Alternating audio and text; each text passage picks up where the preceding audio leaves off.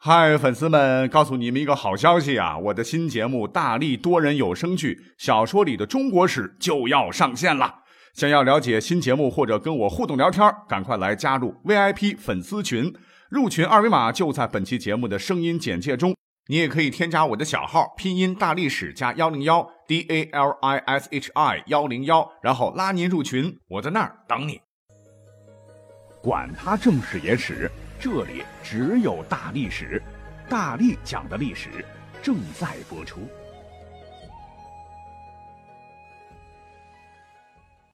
欢迎收听大历史特别节目哈！今天我和夜郎文史工作室共同制作推出的历史节目，给大伙儿准备的是啥内容呢？不急，好菜马上出锅。今天呢，我要和大伙儿啊来聊一个民国时期的历史人物。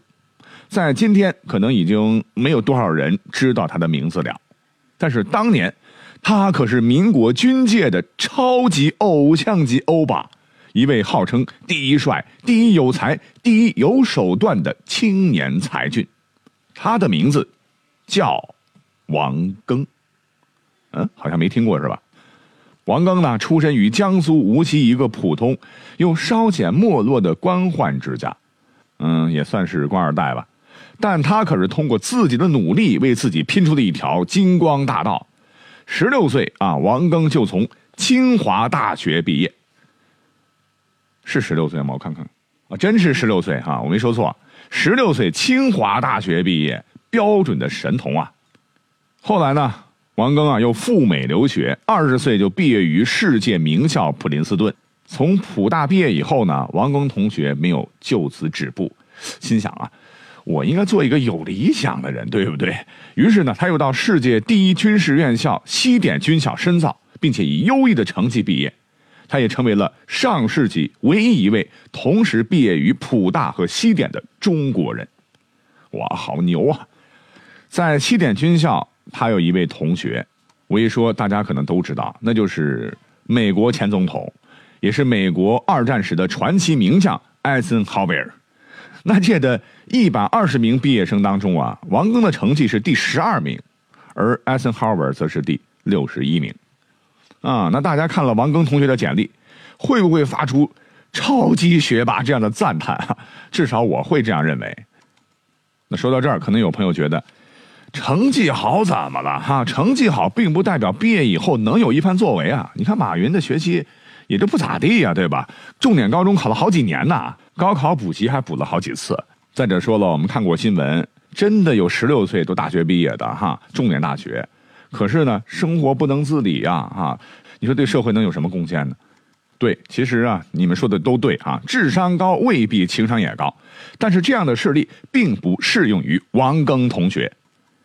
二十三岁，王庚学成归国了，就职于北洋政府的陆军部，随即作为北洋政府的代表武官兼外交翻译，出使一战结束后的巴黎会议。回国以后呢，任北洋政府的航空局委员、交通部护路军副司令、哈尔滨市的警察局局长。后来，王庚还担任孙传芳的五省联军总部的参谋长，已经是孙大帅最器重的青年将领了。时年三十二岁。你说为什么我录这期节目就有很强的挫折感呢？哈，我三十二岁的时候在干什么？玩刀塔，撸啊撸什么呢？啊，就不不提了哈。总之，一九三二年抗战伊始，他应宋子文之邀担任财税部税警总团团长。嗯，听到这儿，可能有朋友会说了，他是普大毕业的，对吧？还是从西点军校毕业的？怎么这怎么从五省联军总参谋长，怎么就变成一个杂牌地方部队的团长了？这官怎么越做越小了？是不是混的不咋地？哎，那你就大错特错了。在这里我要科普一下啊，税警总团这支部队，提到税警总团，也许大家并不熟悉，但是一提到国民党五大主力的新一军远征印缅，在抗日战争中，这是一支消灭日军最多的传奇部队。那就无人不知了，而税警总团就是国民党五大主力部队新一军的前身。本来呢，是财神爷宋子文花重金为自己打造的一支半私人性质的精英部队，替自己是看家护院。后来抗日战争爆发，宋子文为了抗日卫国呀，一咬牙呀，就把自己的家底儿啊税警总团拿了出来，投入到了抗日前线，这才有了后面名满天下的抗日铁军新一军。而在税警总团的将领人选的选择上，一般的将领宋子文是瞧不上的，必须要名校海归，同时呢又要具备极高的战术素质和实战能力。而王庚能成为税警总团团长，足见得其当时的名望。而后来新一军的灵魂人物就是抗日名将孙立人，当时还在王庚手下做团长。那这么看来，王庚的前半生的成绩单，真的会让大家觉得好耀眼呐！唰唰唰的，这光芒万丈啊，闪得我这眼眼睛都已经睁不开了。问题是啊。此军还帅得一塌糊涂，这更气人啊！气死我！所以当时在天津和北平的上流社会都称赞他是第一帅、第一有才、第一有手段。你说这样的超级欧巴，肯定是当时民国上流社会名媛闺秀心中的民国老公啊！那看到这里，看官们会说啊，大力啊，你把这个人介绍的这么牛，可是我们翻翻历史课本。在后来的历史舞台上，哎，为什么就找不到此人的踪迹了呢？八年抗战，国共三年内战，任何一个战场都没有这号人，这没理由啊！没错，从一九三二年开始，王庚就突然的淹没于历史的海洋，成为了尘埃。可以说，他的人生前半生的辉煌和后半生的悲催，他形成了极强的鲜明对比呀！一切只因为一个女人。谁呢？他的妻子，准确的说是他的前妻。这个女人可不一般呐，哈！她的名字叫做陆小曼。话说，一九二二年，二十七岁的王庚啊，结识了北平有“第一交际花”之称的陆小曼，坠入了情网，很快与陆小曼结婚。可以说，最初无论是陆小曼本人，还是家世良好的陆家，对王庚真是满意的不能再满意呀。你说这样的钻石王老五绕地球三圈也只能爬遇到这样一个，所以呢，这段婚姻就成了闪婚，一个月就开花结果。陆小曼在北平所有少女羡慕的眼光中，成为了当时政治新星王欧巴的妻子。但是，这段看起来金童玉女式的婚姻，却因为双方性格差异，注定要失败。刚才也讲了，王庚前半生如此之优异，全凭的是个人的努力奋斗。无论是当学霸还是当将军，都是工作狂啊！大量的时间放在学习工作岗位上，所以北平上层社会的风花雪月，他是不感兴趣的，也没有精力去直染的。但是呢，他的妻子陆小曼，可是有号称南唐北路的民国有名的交际花，天生好像就是为了时尚和风月而生的。而王庚啊。没有时间陪夫人去出席，在他看来是耗费光阴又无趣的交际。可是呢，他确实又非常的宠爱陆小曼，所以呢，没有过度的反对陆小曼的这些嗜好啊。而且为了讨老婆的欢心，他做了一件让毕生后悔的决定，他竟然还委托自己当时的好朋友（打引号）徐志摩来陪自己的老婆打发时间。你说这不是傻吗？啊，一个是交际花，然后追求人的很多，像苍蝇一样一波接一波哈。一位是风流才子啊，你你说他俩搞一块会出什么问题？会给自己戴绿帽子呀，劈腿啊。总之吧，悲剧就此发生了啊。别人是朋友妻不可欺，可是我们徐大诗人啊，是朋友妻不客气啊。最后不带走一丝云彩的徐志摩，就带走了陆小曼。那其实我想啊，就算没有徐志摩。就这二人的性格、兴趣的差异，陆二人的婚姻触礁，那也是早晚。只能说，陆小曼本来就只能适合当情人吧，不适合做妻子。无论是做王庚的妻子，还是后来做徐志摩的妻子，因为徐志摩也是个悲剧人物，对吗？那王庚在这个事件当中啊，表现的非常的 man。虽然遇到老婆和朋友的双重背叛，自己被戴了绿帽子。你也换成别的男人，不会是置之事外的。而当时呢，他时任哈尔滨市的警察局局长，算是大小的一方诸侯啊。手头啊有钱有权有枪，要惩罚报复陆徐二人是不费吹灰之力。哎，就算王庚他是个大度的人，很绅士，可是，在这样的事情上，他是受害者嘛？他只要在离婚的事情上以一个受害者的形象啊，豁个三年两载的，你想想，舆论和道德的大棒也会把这二人打死呀。可是很遗憾啊。号称第一有手段的王庚，在这个事情上没有玩手段，他选择了退出，主动和陆小曼离婚。他对陆小曼说：“你在我身边不快乐，我虽爱你，但我选择放手。”那结束这段本来就不适合王庚的婚姻，对于王庚来说其实是蛮幸运的。但不幸的是，他只是选择了放手，并没有选择放下，因为在他心底还是深深的爱着陆小曼。那陆小曼、徐志摩二人是双宿双栖去上海，只羡鸳鸯不羡仙了。但做小三的注定还是被小三。陆小曼和徐志摩婚后到了上海，由于作风依然不检点呐，很快他又趁着徐志摩不在，搭上了一个姓翁的。那个徐志摩后期一边要为陆小曼奢靡的巨额生活费奔波啊，还要承受戴绿帽子的精神之困苦，是疲于应付啊，是苦不堪言。最终啊。终酿了飞机失事之祸啊！当然这是后话了。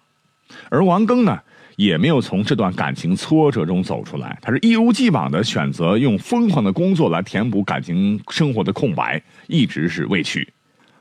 感情上失意，没有影响他的事业，他的事业呢依旧是蒸蒸日上。直到一九三二年，我们刚才讲到了，他已经升任了税务总团团长。一九三二年一二八事件以后，王庚率领的税警总团改编为第八十八师独立旅，王庚任旅长，率部赴上海与日军作战。在上海，王庚所部英勇抗日，但是损失巨大。可是这也获得了国内民众的赞许。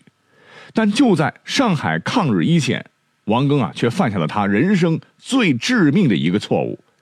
一生行为谨慎的他，竟然擅自离开一线的军事指挥岗位，去了一趟上海法租界，在那里啊被日本人给逮捕了。虽然很快通过美国领事馆获救，但一个国军旅长在租界被敌军俘虏，这在当时成了热门话题。那王庚为什么擅离职守，成为了一个永久的谜团。在当时呢，有三种说法。一是说他去上海租界舞会去找舞小姐跳舞，当时国民党将领大多好这口啊。第二种说法，他是因军务去美国领事馆找其西点的一位参赞同学，结果不幸碰到了日军的枪口上。第三种说法，则是因为他的前妻陆小曼。那熟悉陆小曼和徐志摩情史的观众都知道，一九三一年十一月，徐志摩的飞机失事。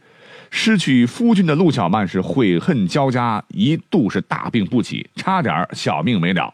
而王庚听闻徐志摩的死讯以后，好了伤疤忘了痛啊，竟然又想起了想与陆小曼复合。他写信给陆母，表达了自己愿与陆小曼再续前缘的想法。此时忙于抗日的王将军恐怕还不知道还有姓翁的这号人吧。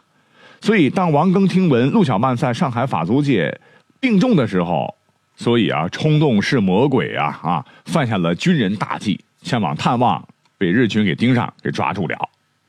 这三种说法呢，我细细分析啊，觉得最后一种可能性很大，因为第一种说法不符合王庚的本性啊。我们来看看王庚一生品行端正，不喜风月，极度敬业，不可能为风月的艳事啊擅离职守。那第二种说法也不在情理之中。因为军务前往，事先肯定会向官方告知备案，也就不会存在后来的军事法庭审判了。所以，只有第三种说法，恐怕才是导致王将军方寸大乱、酿成大错的原因。那他被日军逮捕的这个事儿呢，当时闹的是满城风雨，流言纷纷呢，被小报记者广为流传。还说啊，他向日军出卖与八十八师关系不和的十九路军的布防图，以图巨资与陆小曼和好。后来，好事的上海文人还编了一出王庚献地图，在上海各地公演，与当时的张学良伴舞诗东北，成为了当时的两大头条八卦。当然，后来证实啊，这是空穴来风的不实传闻。娱乐新闻的影响在什么时候都是很巨大的哟。随即啊，王庚就受到了军事法庭的审判，献图一事查无实据，但擅离职守被捕却是坐实难辨的事实。最后，王庚被军事法院判处监禁两年。从此，王庚是一蹶不振，一个原本是前途无量的将星是半空坠落。刑满释放后的王庚改任文职，就职铁道部，随后任国府兵工署昆明办事处处长，为维持抗战期间滇缅命脉的战略物资内运做了大量工作。但两年的牢狱生活严重损害了他的健康。一九四二年，蒋委员长再度启用他。再度作为中国军事代表团成员赴美，启用的一个比较重要的原因是他西点的同班同学艾森豪威尔此时已经是盟军的总司令了，其同班同学也大多在美国军界任要职，让王庚再赴美，算的是利用一下王庚昔日在美国的人脉吧。后来，王庚在赴美途中肾病发作，病逝于埃及，年仅四十七岁。